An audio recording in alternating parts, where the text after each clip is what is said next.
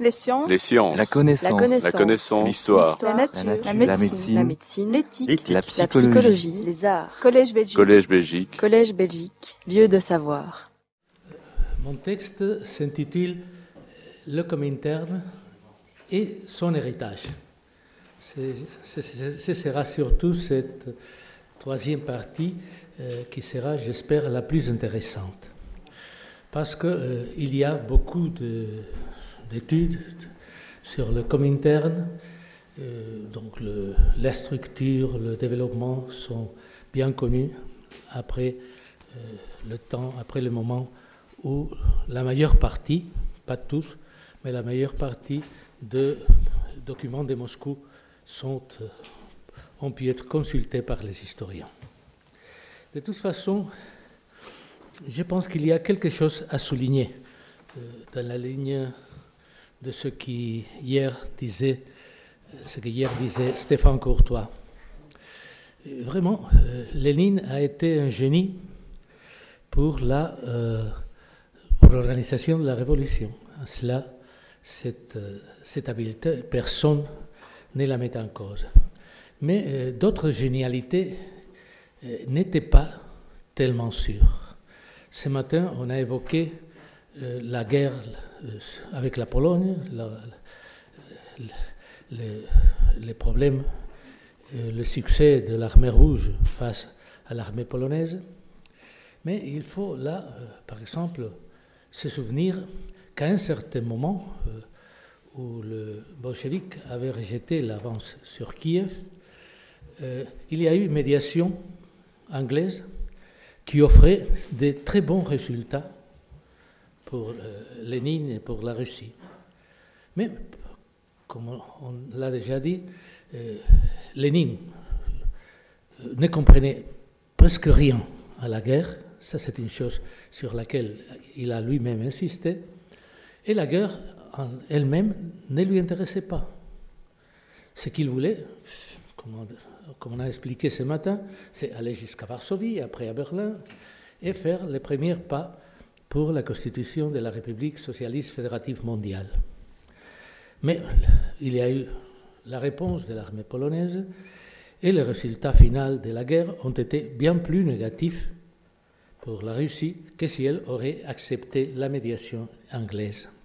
Je pense que cela est assez intéressant parce que cela nous, nous explique très bien euh, les, les positions de Lénine face à l'internationalisme et à la révolution mondiale, et en même temps nous fait penser, comme le dit provocativement euh, Stéphane, et moi je le répète très souvent, euh, bien sûr, euh, Staline était un politicien bien plus aigu que Lénine. C'est-à-dire que Lénine, on peut dire qu'il y avait l'utopie. En lui, il y avait cette utopie de la révolution mondiale. Il rêvait, il pensait, en plus, l'un des caractères des utopies est toujours la simplicité. Les choses sont comme ça, arrivent d'une façon toute naturelle. Par exemple, quand il disait, euh, bon, on fera des partis communistes qui, lesquels prendront le pouvoir dans leur pays. Et comment? Bon, c'est comme nous, c'est pas compliqué. La, la phrase de Lénine, c'est pas compliqué. Bon, on a vu que le fait de prendre le pouvoir pour un parti communiste euh, n'était pas tellement facile et que en, Europe, quand même, s'ils ont pu prendre le pouvoir euh, durablement, ça a été grâce à, l'Union soviétique, pas à cette, euh, à cette, sortie des champignons de l'herbe. Je pense que cela, la, la, la Comintern, la structure du Comintern est à l'origine du Comintern de Staline, mais les positions sont bien plus simples et bien plus utopiques. Euh, il avait fondé l'international, la troisième internationale, euh, en répondant à des critères. D'une part, il y avait le constat de l'échec de la seconde internationale en 1914 lorsque chacun des partis membres avait appuyé la guerre impérialiste, une attitude qui impliquait pour Lénine une trahison évidente du socialisme et atteignait les, sou- le si- les sommets de l'opportunisme. Le second consistait à assumer le fait que c'était la guerre impérialiste elle-même qui dictait la stratégie adoptée par les partis révolutionnaires. Une fois posée cette prémisse en Russie, et en tenant compte de ce que les masses, entre guillemets, avaient condamné la trahison social-démocrate, s'ouvrait la perspective d'une série de révolutions visant à établir un pouvoir soviétique généralisé étendant à chaque pays les modèles de la révolution d'octobre. Bon, euh, commencer à cette euh, mise à problématique euh, aussi manichéenne correspondit une mise en œuvre extrémiste, euh, très souvent barbare, afin de parvenir à l'extermination des anciennes classes dominantes. Sans les modalités concrètes de son application plus tard par Staline, à la formation du bloc soviétique, les schémas basiques de prise de pouvoir et l'extermination de l'ennemi de classe. Cela se trouve déjà dessiné dans le cadre de l'internationalisme de Lénine. Pour cela, il y avait bien sûr, et cela c'est un trait commun avec l'avenir stalinien, il faut un parti comme le parti bolchevique, un parti mondial, mais qui suit la discipline et la hiérarchie euh, du parti euh, euh, russe. L'international communiste, écrivait Lénine, doit se convertir à une internationale de fait, à une internationale qui dirige les luttes communes et quotidiennes du prolétariat révolutionnaire de tous les pays. Bon, cela été plutôt facile dans les premiers temps, si l'on pensait que l'avenir était un avenir à brève échéance dans lequel les révolutions sortiraient les unes après les autres. Mais comme on le sait, ces révolutions ne sortirent pas. Et euh, avec cela, on passa d'organiser la révolution à s'organiser en attente de la révolution. Et avec cela, euh, l'international devint un corps, un ensemble bureaucratique, toujours plus lourd, toujours plus complexe, et euh, avec une paperasse qui n'était pas euh, une nouveauté dans l'histoire. Elle ressemble beaucoup, dans certains aspects, aux monarchies absolues, dans lesquelles il y a beaucoup de compartiments étanches, et la volonté des pouvoirs est très claire. On veut avoir un seul pouvoir qui se transmet partout, des informations qui arrivent aussi de partout, mais qui, en plus, qui n'arrivent pas. Il n'y a pas le, système informatique pour, les faire fonctionner. Et dans cette circonstance, euh, il y a toujours deux éléments qui manquent, des informations qui se répètent. Et cela, dès que l'on visite les archives de l'international communiste à Moscou, on le voit. C'est l'empire de la paperasse. Ce sont de, des, rapports qui ont été, par exemple, euh, publiés en français, qui doivent être traduits en russe, en allemand, en anglais. Et après, je ne sais pas pourquoi, on a fait plus de copies pour tous les gens qui doivent assister à une réunion, même si dans cette réunion de 40 membres, ce sont deux membres qui décident, Dimitri et Malvesky. Donc, euh, de, ces, de, ces, premiers instants, surtout après 1924, l'international euh, oublie, disons, l'élan romantique et devient euh, une bureaucratie très lourde. Cette bureaucratie euh, va changer de cap avec Staline, que tout de suite, avec tout le respect qu'il doit à son maître, souligne que le temps de la révolution pour demain n'existe pas et qu'il y a, donc, il, écrit déjà en 24 la théorie, la théorie universelle du triomphe de la révolution dans les principaux pays de l'Europe a un caractère artificiel, mais en même temps, il y a la possibilité de la victoire du socialisme dans un seul pays. De cet instant, l'international commence, change de cas peu à peu et devient euh, cette euh, énorme bureaucratie, mais orientée vers un autre but. Ce but est la euh, satisfaire, aider au propos de la politique extérieure de l'URSS. Cela, on le voit dans les années 30 d'une façon très claire. La structure alors devient un peu plus souple.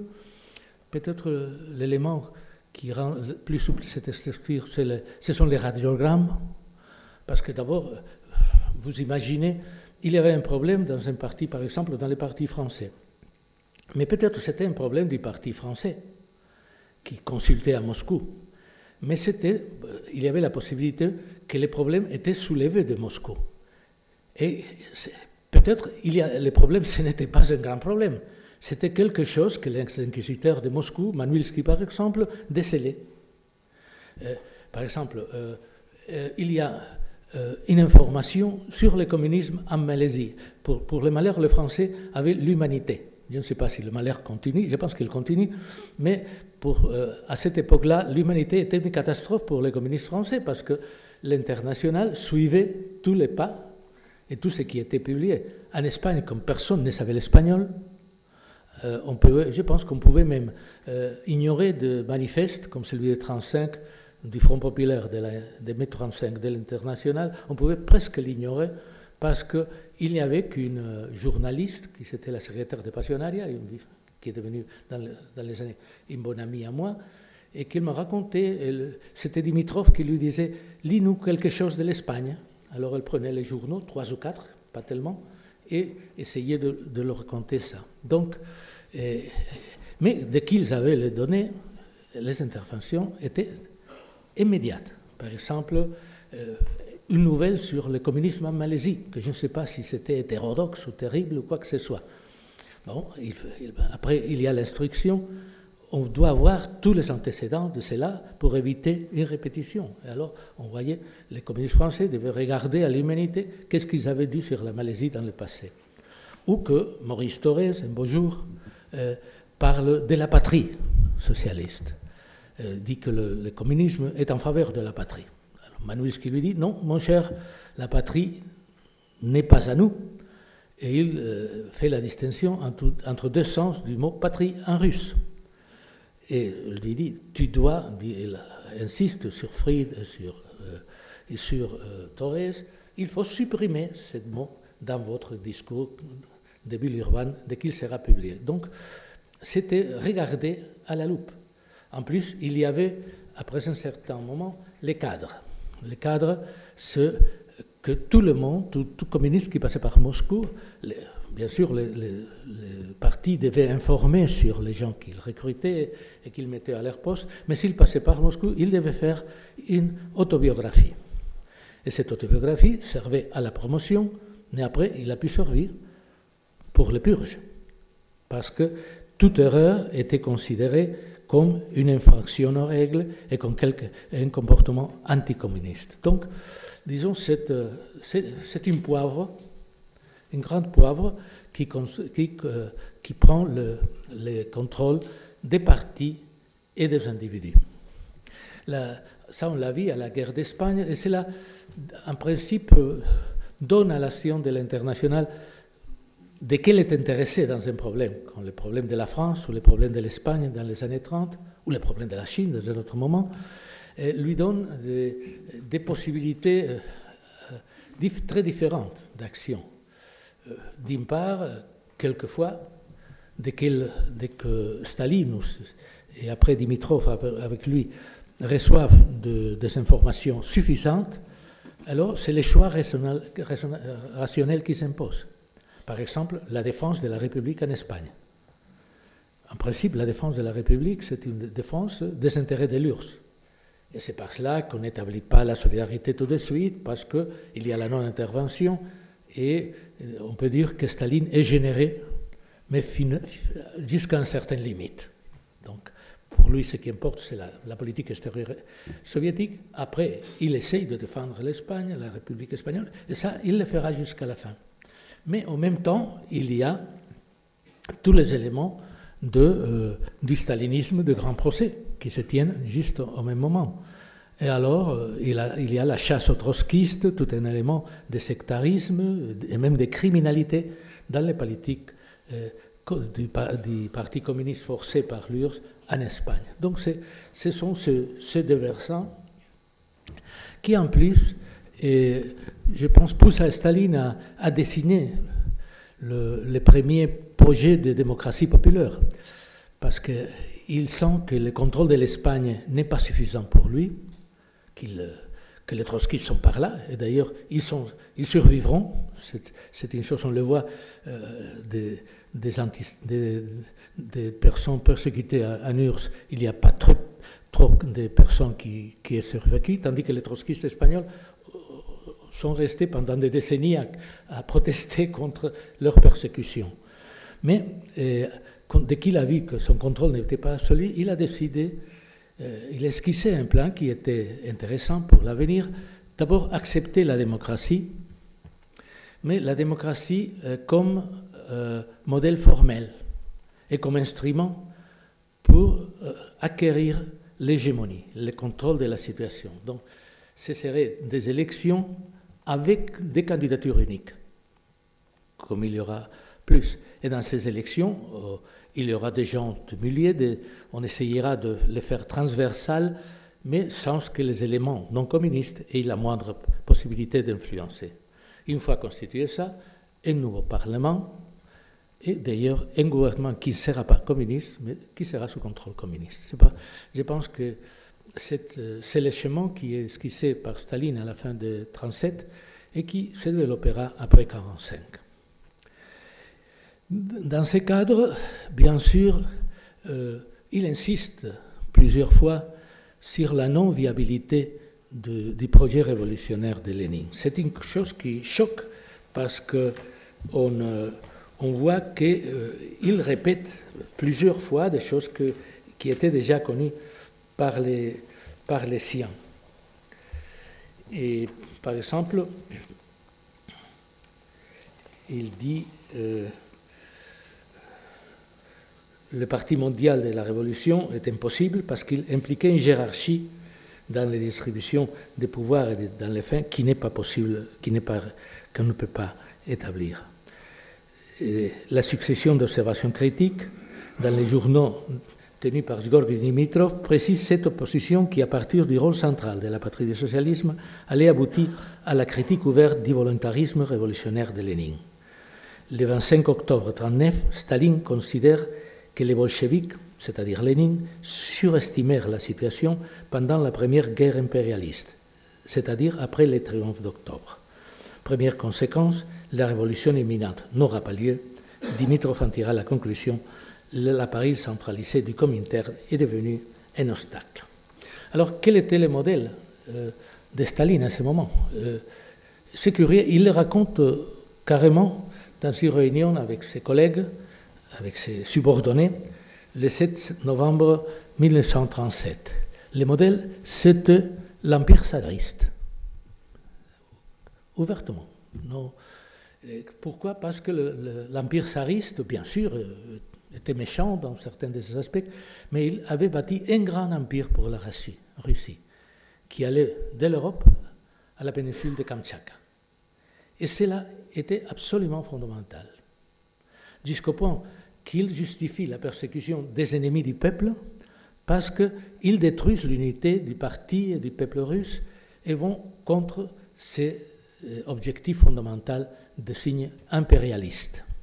Et vraiment, on, sait que la politique de Staline, après 1937, euh, euh, le pays balte, la Finlande, la Pologne, on peut, on peut connaître les effets, était déjà dans, le, dans le dans la tête de Staline. Bon, après ça, euh, il y a à ce moment-là déjà un autre versant de la critique à l'international, c'est lorsque Staline déclare que l'international, il l'a dit à Dimitrov, est devenu un nid d'espions.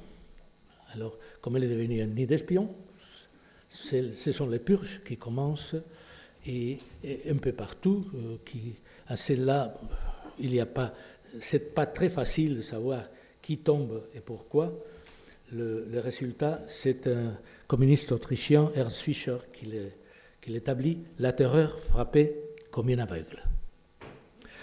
Bon, qu'est-ce que ça bon, Après, l'agonie de l'international euh, ne nous intéresse pas, euh, elle finit en 1943, et on peut dire, euh, alors, l'international, la com interne est finie.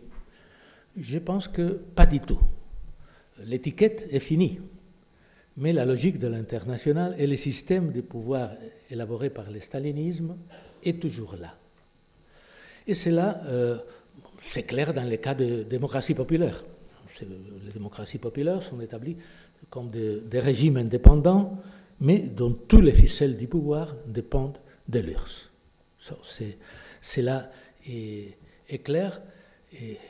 Bon, à quoi bon l'international avec toutes ces paperasses bon, À quoi bon Manuilski À quoi bon Dimitrov? Ce sont directement des instruments bureaucratiques de l'État soviétique qui contrôle, qui décide sous la euh, coupole du pouvoir euh, de Staline et après de ses successeurs. Et pas seulement, ce qui m'intéresse de souligner, c'est que c'est une histoire qui ne finit pas seulement, euh, disons, dans les années 50. On l'a vu quand cette subordination ne marche pas, alors il y a l'invasion militaire en Hongrie 56, à Prague 68. Mais, euh, disons, les histoires, les chroniques euh, s'arrêtent, à mon avis, un peu trop sur les affaires, les grandes affaires, sais pas, Imre a fait ça, Kadar a fait ça, Dubček a fait ça, toute l'histoire événementielle. Mais ce qui m'intéresse de mon point de vue ici, de la continuité de l'international, c'est de voir comment les rapports de pouvoir sont les mêmes. Par exemple, dans la conversation au château du Kremlin, où, euh, au mois d'août 68, et Brezhnev explique à Dubček euh, qu'il a dû euh, l'envahir, il a dit notre Sacha. Il, traitait toujours, il y avait des rapports d'amitié et inamitié entre tous les deux. D'une part, il traitait toujours notre Sacha en soulignant le caractère philo-soviétique de Dubček. De l'autre côté, Dubček évitait toujours les baisers de Brezhnev.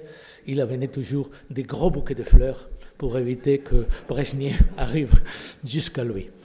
Et dans ces rapports, il lui dit, mon, mon cher, notre Sacha, qu'est-ce que tu as fait? Il avait il avait euh, coupé des liens avec deux éléments fondamentaux de la solidarité internationaliste, c'est-à-dire de la subordination radicale à l'URSS.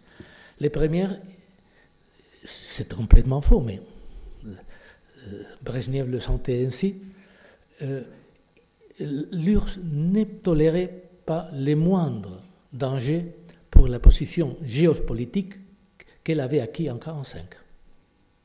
C'est-à-dire, euh, c'était un peu plus tard, 48, mais cette position hégémonique qui avait coûté la vie de tant de millions de soviétiques devait être maintenue à tout prix. Aucune réforme, la réforme yougoslave n'allait pas dans cette direction, aucune réforme pouvait pas la, euh, euh, créer, des, problèmes. Et une autre, l'autre question, l'autre faute de, de c'est, à mon avis, encore plus intéressant. Il lui dit, mais mon cher Sacha, tu aurais pu désigner tous les cadres, tous les dirigeants que tu aurais voulu, mais tu aurais dû nous consulter. Consulter. C'est-à-dire euh, la désignation des cadres dirigeants d'un parti de démocratie populaire dépendait directement de Moscou. Pourquoi? Parce que sans ces cadres, les partis pouvaient devenir, comme Dubček l'a essayé, absolument autonome. Et cela n'était pas, n'était pas possible. Donc, euh, c'était la. Euh, une autre chose qu'on les voit, je vous le raconterai, mais vous pouvez l'imaginer, la structure de communication, sauf que le téléphone est devenu le, point de communication, l'élément de communication euh, le plus courant, la communication est absolument la même entre les chefs de parti et Brezhnev, entre les, les, comités, euh, de direction de parti et les politbureaux, les visites de contrôle, les visites des partis forcés par Moscou pour recevoir des informations et des directives, et même euh, les visites euh, impromptues, les visites subites, subites des, des, dirigeants communistes de Moscou comme on le faisait avant 1936, pour voir ce qui s'est passé. C'est même Kosygin qui se déplace à prendre un balnéaire tchèque, à Karlsbad, pour, euh, pour là, savoir qu'est-ce qu'il se passe. Donc, euh, il y a une continuité absolue. Bon, l'affaire tourna très mal politiquement, mais sans les morts de, purges des années 50. Mais avec cela, je veux finir mon exposé. L'effet, c'est que euh, les vieux procédés, on sait maintenant qu'ils sont réapparus après les années 50. les cas les plus importants, les cas les plus flagrants, on les connaît depuis très peu de temps. C'est la fille d'Enrico Berlinguer, le dirigeant communiste italien, Bianca Berlinguer, qui, l'a expliqué. Euh, quelques mois après avoir euh, prononcé son rapport hétérodoxe sur les compromis historiques, euh, Berlinguer rend visite à la Bulgarie. Et bon, un camion sort d'une rue, écrase la voiture, l'interprète meurt, les chauffeurs meurent, euh, Berlinguer survit, les, Bulgares lui offrent deux jours de, repos à Sofia, il dit non, non, merci, je m'en vais. Mais euh, donc, euh, il y a cela que je pense que cela m'a amené à, chercher d'autres cas. Et nous avons le cas de Togliatti en 51, qui avait rejeté l'offre. L'offre, c'était une exclusion de diriger les moribonds comme une forme pour laisser la direction du Parti communiste italien. Euh, Togliatti a écrit alors que c'est dur de s'opposer à Staline. C'était très dur parce que euh, dès qu'il est arrivé pour des soins médicaux à Moscou, les camions de service tombent sur lui. Et c'est la, la, même chose. Après, j'ai vu l'histoire d'un communiste moyen, important du, point de vue régional, qui avait commis dans les années 30 une euh, hérésie de mettre en doute les services d'assistance aux émigrés de l'URSS. Il s'en va, il échappe, il va à la guerre d'Espagne, il devient le commandant de Carlos, un fameux chef militaire, mais après, un beau jour, il est obligé, après la guerre, à revenir à Moscou. Et paf, les camions. C'est, il, il, écrit d'une façon très, claire le, le NKDV, n'oublie pas. Mais après, il y a des cas de corrélation. C'est pas, je pense, il y a des soupçons, on ne peut pas rien établir, mais vous savez, il y a presque une coïncidence entre les morts de Maurice Toré et de, de Togliatti. Et Togliatti meurt en juillet, au mois d'août. Je pense que c'est au mois d'août de 64, après avoir discuté avec Brezhnev à Moscou et euh, avoir montré son désaccord sur la condamnation de la Chine et de son polycentrisme. Un mois plus tôt, c'est Horace Kummer. Bon, il n'y a pas aucune preuve, les, soviétiques n'ont pas fait un communiqué de, sur cela, non? Mais euh, les choses sont assez claires. Euh, quand il y a le funérail de Togliatti, c'est ma dernière phrase, il y a le funérail de Togliatti à Rome, Brezhnev arrive et peut-être euh, le sous-conscient lui fait revenir sur l'attentat de Togliatti de, 1951. Et c'est alors que le communiste italien commence à, s'interroger sur ce qui s'est passé. Et un peu, l'attentat a été éclairci par une conversation euh, entre Staline, Pietro Secchia, qui était un pro-stalinien italien, et le bon vieux euh, Beria. Et après avoir raconté ça, bon, été un accident. Beria fait le commentaire on sait bien comment cet accident sont préparés. C'est là. Bon, il faut, si Beria l'a dit, il faut. Bon, je pense que c'était quelque chose d'ouvert. Et qu'est-ce que cela nous dit? Euh, Zdenek Mlinar, c'était le, le, théoricien du printemps de Prague, disait euh, les gens de Moscou, ce sont une bande de gasters déguisés en internationalistes. Mais on voit qu'en plus de bande de gasters, il avait euh, d'autres virtuosités dans le mode de comportement. De comportement. Merci. Les sciences. Les sciences. La connaissance. La connaissance. L'histoire. La, nature. La, médecine. La médecine. L'éthique. La, psychologie. Les arts. Collège Belgique. Collège Belgique. Collège Belgique. Lieu de savoir.